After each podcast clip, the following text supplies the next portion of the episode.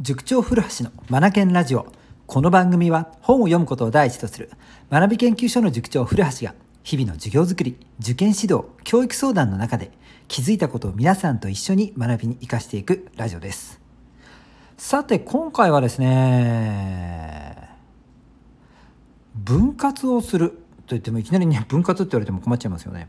あの国語の問題で分けて考えると考えやすいですよという指導があったりするんですよ。分けるっていうのは段落ごとに分けてみるとかそれから事実と意見を分けて考えてみるっていうことなんですが。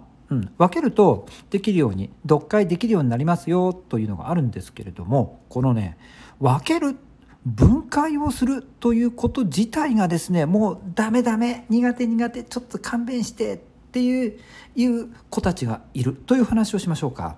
はい、分解分割。まあ要は分けてしまうですよね。分けてバラバラにするってことなんですがあのこれがねあの苦手なお子さんたちがいらっしゃるんですよね。これね僕ね今年になってからね気づいたことなんですがだから国語の授業でもね事実足す意見に分けて述べていくと読解しやすいですよ。記述の問題は答えやすくなりますよというのがね指導であるんですがこれがねあのわからないわからないっていうか考えようとしないという思考がスイッチオンになる子たちがいるということにですね気づき始めたんです。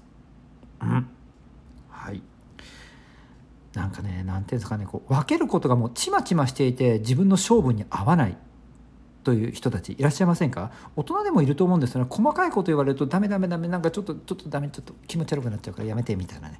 うん、で分けるということ自体に対して思考を停止してしまうんですよね。もうこうなると国語の問題ができない。じゃあ、えーと、とりあえずまず段落ごとに分けてみようか。とかそれから事実と意見に分けてみようか。と言われてもですねできないんですね。できないじゃなくてやろうとしない考えようとしない。っていうことなんですよね。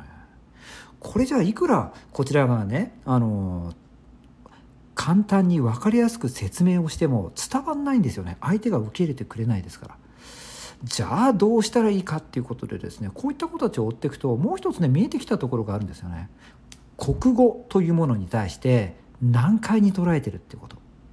うん、もう少し分かりやすく言うとこう理解できないものとして捉えてるって言った方がいいのかな。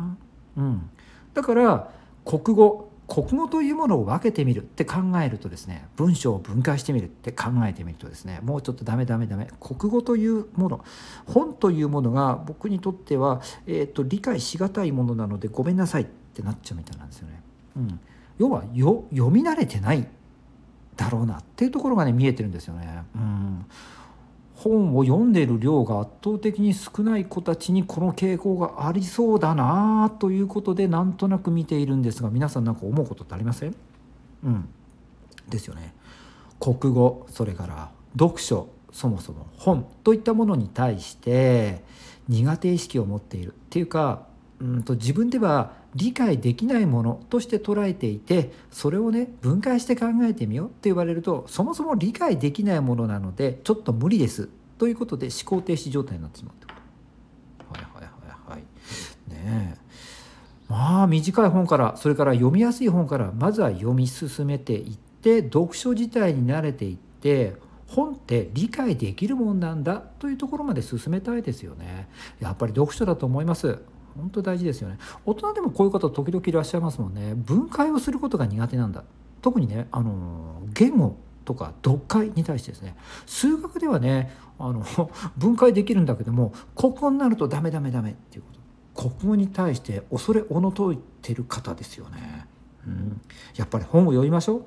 なんかねほんと最近思いますねこれはね。本を読む。ということですよね。で思考停止になってしまったらなんかせっかく素敵な事柄とか、えーと、素敵な指導とかね考え方に出会えても受け入れられないわけですからこれちょっと人生の半分損してますよね。ね。やっぱり本を読みたいです。本当にそう思いますね。はい。今日も最後までお聴きいただきありがとうございました。Read more, learn more, change the group 素敵な一冊を。